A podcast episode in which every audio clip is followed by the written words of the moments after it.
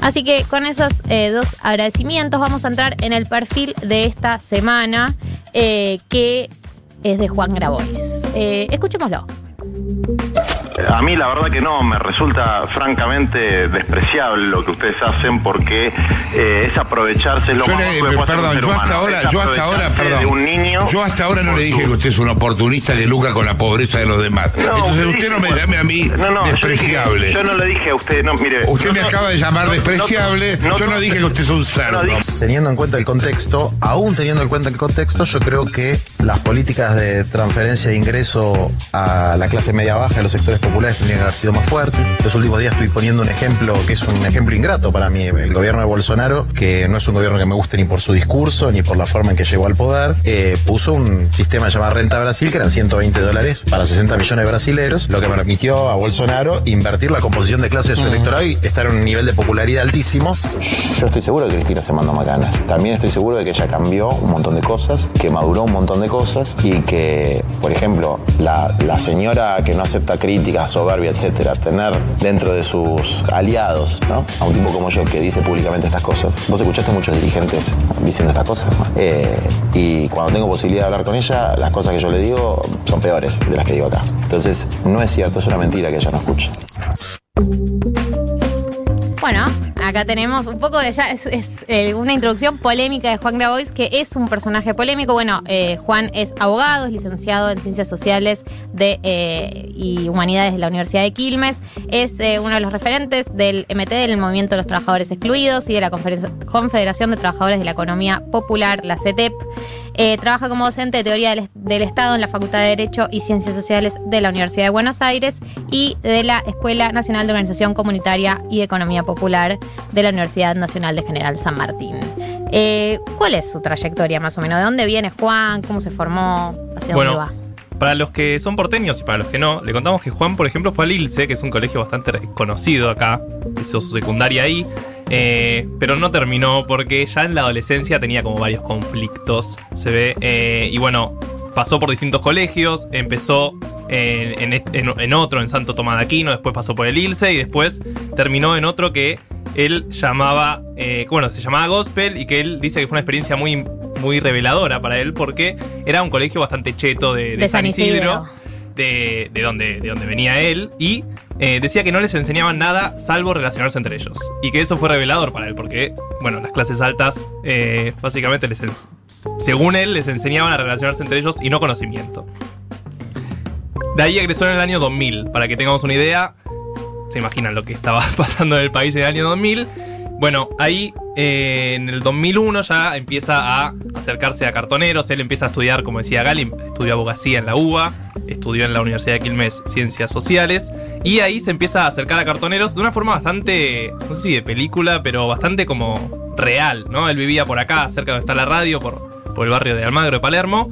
Y se acercaba a cartoneros que estaban cartoneando y le bajaba mate cocido, le bajaba una bebida y se ponía a charlar con ellos. Y ahí es medio que empezó esa relación con, con- con este sector. Y ahí es donde también nace la idea de este movimiento de trabajadores excluidos, ¿no?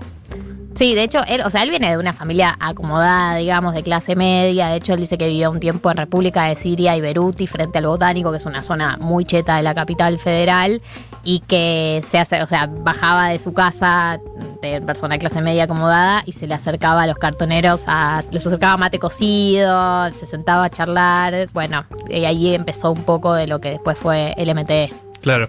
Y bueno, en 2009 se gradúa de licenciado de Ciencias Sociales en la Universidad de Quilmes, en la UNCI, y en 2010 se gradúa de abogado en la UBA, en la Universidad de Buenos Aires. También estudió para traductor público, o sea, traductor de inglés. O sea que tiene tres carreras. Y medio en simultáneo las hizo. O sea, la de abogado y la de ciencias sociales las hizo medio en simultáneo. Claro. Eh, y eso es también algo que destacan todos de él, que es muy leído, muy lector, le gusta mucho leer y que, bueno, es, es alguien muy formado, ¿no? Cuando habla y cuenta historias se nota que, que- sabe de lo que habla. Eh, bueno, sale con una novia de los 16 años de la secundaria y ya cuando eran muy jóvenes, eh, él tenía 21 años, queda embarazada, o sea, tienen un, hijo, una hija de jóvenes, eh, que hoy es adolescente. Esto fue en el 2004 y ahí empieza a trabajar en un call center. Eh, él cuenta como que es su, su historia precarizada. eh, y que abandonó ese call center cuando le salió una úlcera de tomar tantos analgésicos por, por el dolor que tenía en la espalda. Bastante gráfica la Sí. historia. Eh, bueno, ahí empezó a tener distintos trabajos. Esto era docente, ayudaba, daba clases a estudiantes de Ort, también otro colegio acá de- del barrio. Eh, y, y daba, se ganaba la vida básicamente con estos trabajos, estas changas. Pero bueno, ya, ya empezaba esto, esta militancia, ¿no? Este, esto del acercamiento a los cartoneros. Termina fundando el, el, MTE, el Movimiento de Trabajadores Excluidos. Y sí, eh, o sea, arma el MTE, después eso va creciendo, se va expandiendo el MTE, ya trasciende cartoneros. O sea, él como que su base de militancia son los cartoneros, es a quienes se acerca originalmente y de donde sale toda la militancia, pero después crece. De hecho, eh, años más tarde se arma la CETEP y todo lo que es todo este grupo de trabajadores que están por fuera del sistema laboral registrado y por, por encima del, sistema laboral, digamos lo que se dice, en blanco y que, y que es abarcado por las políticas sociales. De hecho, o sea, la CGT hace muy poco empezó a tener en cuenta y a preguntarse de qué manera iban a incluir a los trabajadores informales. Y no es, ni siquiera es solamente los trabajadores informales, esto es más allá de los trabajadores informales. No es una persona que tiene monotributo y no está eh, no está en, blanco regularizada. Es la marginalidad de la marginalidad. Son los manteros, son los vendedores ambulantes, son los cartoneros, las cartoneras. Son todas esas eh, organizaciones que después del 2001 tuvieron un auge muy grande eh, en la organización, que es cuando nacen todas estas cooperativas, donde nacen todas estas experiencias de organización colectiva de trabajadores que quedaron afuera del sistema y que es, va medio en paralelo a la etapa en la que él empieza a militar, ¿no? que también es por el 2001. Eh, en el 2014 él se va a vivir a la Patagonia unos años, que fue en paralelo eh, con el- cuando el Papa Francisco es elegido Papa. Ahora vamos a entrar en su vínculo con el Papa Francisco. Dice que estaba medio hinchado las pelotas de que de, de- la militancia del día a día y de que con el Papa todos le vengan a pedir, bueno, vos tenés contacto y vos conseguinos esto y vos lo otro. Se va a San Martín de los Andes a, a contribuir, a, a- se va a ir con una comunidad mapuche y se va a armar eh, una, el desarrollo de la CETEP ahí en, en San Martín de los Andes. Eh, y después finalmente vuelve acá. Hay algo que para mí es la clave, para mí el personaje de Juan Grabois y por qué genera tanta polémica, que es el tipo de construcción política que tiene, ¿no? Es, él es un dirigente social, ¿no? Eh, no es un dirigente político clásico como se lo conoce, que está, que, que- que tiene puestos en la política, sino más bien como un dirigente social que está vinculado a los movimientos sociales y a la relación contradictoria que tienen los movimientos sociales con la política, con los políticos y con los partidos políticos. ¿Por qué tienen este movimiento, eh, este movimiento? ¿Por qué tienen este vínculo eh, tan contradictorio? Porque el movimiento, eh, muchos de los movimientos sociales, y eh, lo que plantean es una manera de construir trabajo alternativa a la manera que, por ejemplo, eh, ha propuesto el peronismo a lo largo de los años, que es generar empleo. El peronismo dice, bueno, generemos empleo o planes o lo que sea desde el Estado eh, y el rol del Estado en la generación de empleo. Y acá lo que te dice eh, muchos de los referentes de los movimientos sociales es, bueno, no, eso no va a pasar, el pleno empleo no va a suceder, ya pasó esa etapa de pensarlo de esa manera. Lo que hay ahora es todo un sector marginal a la que el eh, al que el Estado no llega. Entonces, en vez de que el Estado genere puestos de trabajo, todos estos grupos, nosotros nos estamos organizando, armamos cooperativas de esto, del otro, ustedes dennos derechos, ¿no? Nosotros nos armamos estas cooperativas, nos organizamos, todo lo que es la economía popular, Marto por ahí me puedes dar una mano con eso, todo lo que es la lógica de la economía popular y cómo se piensa la economía popular, que no es desde el Estado hacia los trabajadores, sino desde los trabajadores que le reclaman al Estado. Sí, lo que hablabas un poco vos de esta contradicción es un poco si uno piensa la historia argentina, se va un poco más para atrás y piensa en cómo queda el entramado social argentino, mismo el rol de los sindicatos, ¿no? Como gran, como garantes de, de- de los derechos de los trabajadores. Si alguien no tiene trabajo, nadie defiende sus derechos en esa dinámica de los sindicatos teniendo el poder, mismo las obras sociales, digo, hay un montón de derechos que hay un montón de gente que no accedía antes, que después del 2001 quedó muy clara esa división y que en parte Grabois fue uno de los más importantes de estos movimientos sociales, que bueno, con el, con el hecho de los cartoneros en la ciudad de Buenos Aires es bastante claro que bueno, se acerca a la política pidiendo reivindicaciones puntuales para este tipo de grupos que no, no estaban representados por ningún, ni ningún sindicato, ningún partido político. ¿no? Y logra que en el 2005, cuando se promulga la ley de basura cero, se incluya el trabajo cartonero como, o sea, se institucionalice el trabajo de los recicladores urbanos y las cooperativas cartoneras que las contrate el gobierno de la ciudad para brindar el servicio de recolección. O sea, eso, eso es como el, digamos, el ejemplo más claro de esta institucionalización de trabajos que surgen de las bases, de qué manera se institucionalizan con el Estado.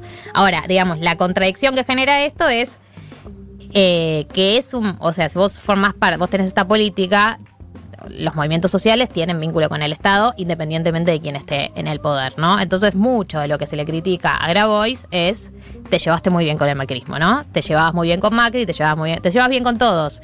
Eh, y esa es una crítica que se le hace porque algunos dicen eh, por qué tuviste una convivencia tan buena, porque el macrismo no tuvo una mala convivencia con los movimientos sociales, esa es una realidad. De hecho, Carolina Stanley no tenía una mala convivencia con los movimientos sociales. Sí, al revés, mismo el ala Pichetto, digamos, lo que le recrimina es que tuvo demasiada buena convivencia, ¿no? Si uno ve hoy en día a Pichetto criticando al gobierno de Macri, una de las cosas que le critica es eso, que fue bastante bueno con la gente, por ejemplo, Grabois. Eh, entonces se le critica es eh, por qué te llevaste tan bien. Y ahí entra, bueno, una discusión de, bueno, ¿qué rol tienen los movimientos sociales con respecto a la política? Eh, y creo que ahí entran como esas contradicciones de que cada uno puede tener una, una postura. Yo de lo personal pienso que eh, formar parte de un movimiento social y estar con los marginados de los marginados implica siempre tener que tener un vínculo con el Estado, independientemente de quién sea el presidente o la presidenta.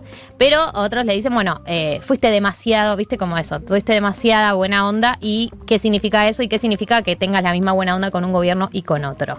También hay que tener en cuenta que en el momento de eh, las elecciones, Grabois apoyó al, Frente de Todos públicamente, incluso eh, que estaba uno de los audios, en un momento me parece que fue el 2016, eh, apoyó directamente a Cristina cuando fue la histórica marcha como Pi, eh, con las causas que se le adjudicaban, que él consideraba que eran injustas. Es decir, como que es un personaje que tiene estas, eh, además de, su responsabilidad representando a los movimientos sociales, tiene como estas declaraciones eh, en las que va para un lado y va para otro, y eso se puede leer como antipático desde algunos sectores un poco más orgánicos. Sin embargo, hay que destacar que en el momento eh, electoral fue muy claro y enfático sobre que había que apoyar al frente de todos. Pero además también tiene esto que hablábamos antes de Leandro Santoro, ¿se acuerdan? De ir a los medios que no son oficiales, o sea, que no son de tu idea política y discutir ahí, dar la discusión en medios que no son amigos, entre comillas, sino de ampliar los lugares de discusión e ir a lugares tal vez de visitante y plantear ahí, lo escuchábamos justamente con, con, la nata, ¿no? En esa discusión tan fuerte. Sí, y es una de las grandes críticas, que no es orgánico, o sea, no es orgánico a ningún espacio y me parece que eso igual no es una novedad, o sea, incluso el frente de todos lo, lo debía saber cuando lo incluyen en el armado eh, y esto de que, bueno, de repente de la nada, después de cuatro años de no decir nada de Cristina, sale a bancarla en su momento más difícil, o después de bancar a Alberto, sale a criticarlo en un momento difícil. Hay algo de eso que, lógicamente, si vos formas parte de un espacio, no te va a caer simpático porque no es una persona orgánica. Eh, después, una puede mm, preguntarse realmente cuánto cambia la opinión pública, cuánto le cambia a un partido tener una persona que de alguna manera responde a sus propios intereses o a los intereses de sus bases o a los intereses. Él todo el tiempo eh, saca a colación esto de, bueno, lo que me dicen los, los, las bases, lo que me dicen los trabajadores, lo que me dice la gente, ¿viste? Como que está todo el tiempo levantando lo que le dicen y, y que de alguna manera es a quienes responde. Eh, la historia con el Papa, eh, para, porque hubo un momento en el que me parece que el momento de ese audio de la nata y como todo lo que sucedió después del, del 2014, en el que Grabois eh, adquirió muchísima importancia por tener este vínculo con el Papa, y además hay que resaltar, es la única persona a la que sigue en Twitter, que eso siempre es un dato muy divertido. Juan Grabois sigue solo al Papa Francisco.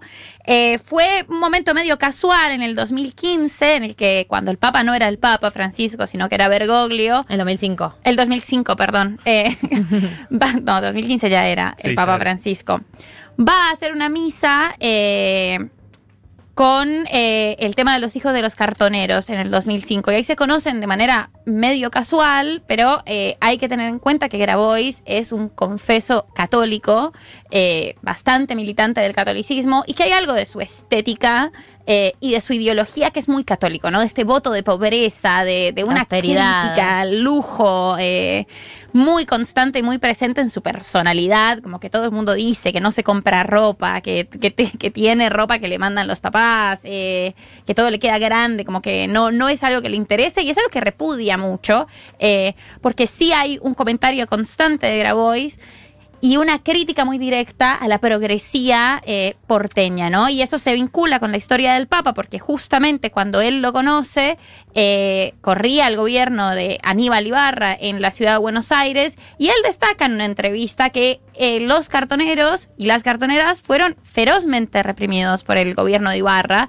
y eso lo pone como ejemplo para su repudio a la progresía, que es como, bueno, esta gente se llena mucho la boca diciendo y hablando de políticas humanitarias y de cuestiones menos represivas, cuando en la realidad él fue, dice él, muy reprimido, más reprimido por el gobierno de Aníbal Ibarra que por el del mismo Macri. Entonces, hace y dice públicamente muchísimo que esta estética eh, progre, que también lo dice eh, con referencia al feminismo, eh, privilegiada, es algo que lo molesta porque en sus palabras le parece que es como la síntesis de la hipocresía del decir y no hacer. Bueno, y ahí entra también su postura con la discusión sobre el aborto, ¿no? Que tiene que ver un poco con esto, ¿no? no o sea, no, él no está a favor del aborto, ¿no?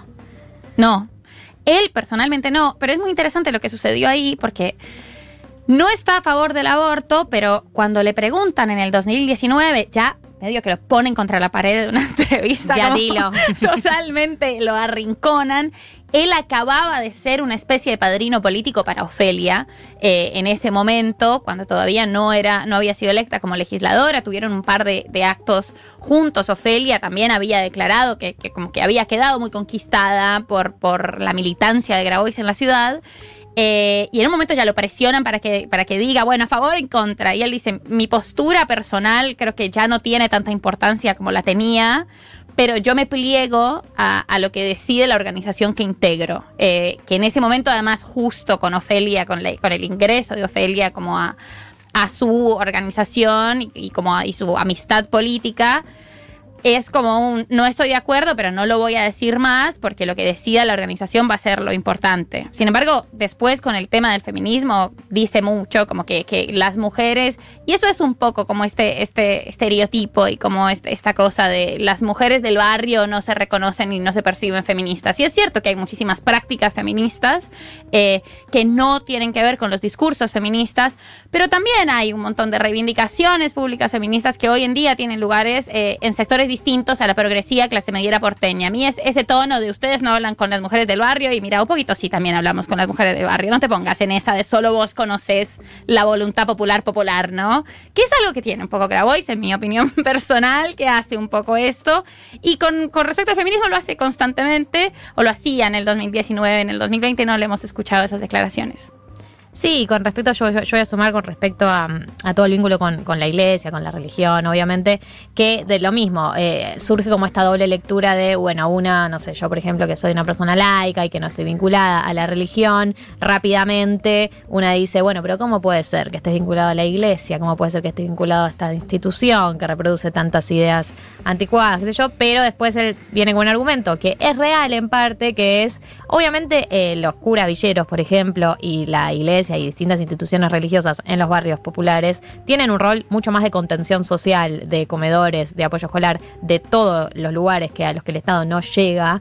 Eh, que, que obviamente eh, tienen un rol fundamental y que calan hondo y que es eh, indiscutible el laburo social que hacen y de alguna manera entra esa contradicción, ¿no? De nuevo, entre la progresía porteña que les se mediera y lo que, no, este, lo que pasa verdaderamente en los barrios. Yo creo que, que, que es real, que ese rol que, tiene, que tienen muchos curas y muchas instituciones religiosas en los barrios es inevitable y hay que hacer sociedad y hay que valorar ese laburo y hay que reconocerlo. Pero bueno, eso no quita que pueda generarte contradicción que sé que, que uno de sus referentes máximos sea el Papa Francisco, digo, y sea el, un, Papa que por más que tiene un discurso contra la desigualdad y todo lo que ya sabemos, bueno, está en el Vaticano, es una institución, digo, todo lo que ya sabemos que no lo tengo que repetir. Pero todo el tiempo está, ¿no? Este tira y afloje con, bueno, ustedes progresistas porteños, clase medieros, no lo entienden porque no están en el barrio y es como, bueno, yo la vivo y la veo y en parte es verdad y en parte, bueno, pero hasta qué punto eso te ampara de, bueno, no, no, no, no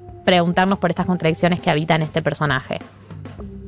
Bueno, esto creo que es Juan Grabois. Algunos datos de su historia eh, personal es, bueno, es de San Isidro, es hijo de un, militante, también el padre era militante, eh, Roberto Grabois, eh, y Olga Isabel eh, Quimondi. Hay una fake news eh, que la, eh, la- fue desmentida, que muchas veces le dicen que su madre había sido una funcionaria que tiene una causa de corrupción, pero no es ella.